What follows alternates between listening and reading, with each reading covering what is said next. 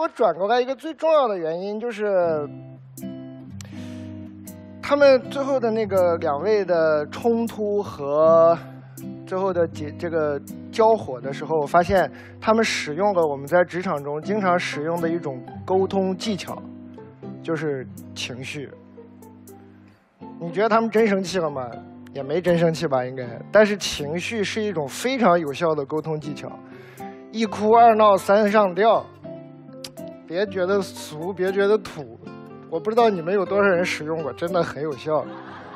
有一个人特别喜欢用这个技巧，就是乔布斯。他就特喜欢给人这种压力测试，他有时候都不是不喜欢，他就是要表现他的不喜欢。他用这种高效的方式来快速的测试你这个人抗压能力和你到底知不知道。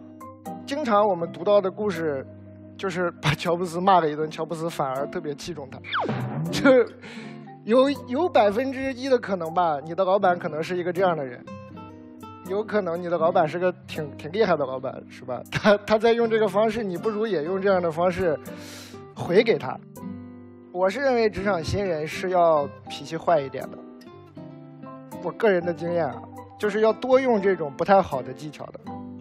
我现在一直在工作的这家公司，我的老板我们已经一起工作五六年了，我一直都不喜欢他，他也一直都不喜欢我。我们一直都是这么一直工作下来的，然后在这个过程中，我是转变了很多的。我有时候也不是生气了，但我觉得就得让他知道我生气了，就能特别快的推进工作。但是呢，就这个就在去年和前年的时候，我把这个毛病改掉了。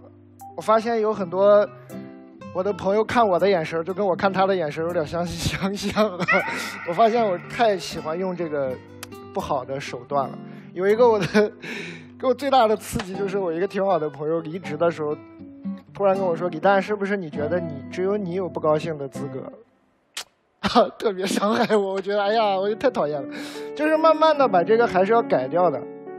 当我认为你是个新人的时候，就是容易被人欺负，那你就欺负他嘛。但不要欺负身边的人，不要欺负比你弱的人。你是可以欺负那个比你厉害的人的。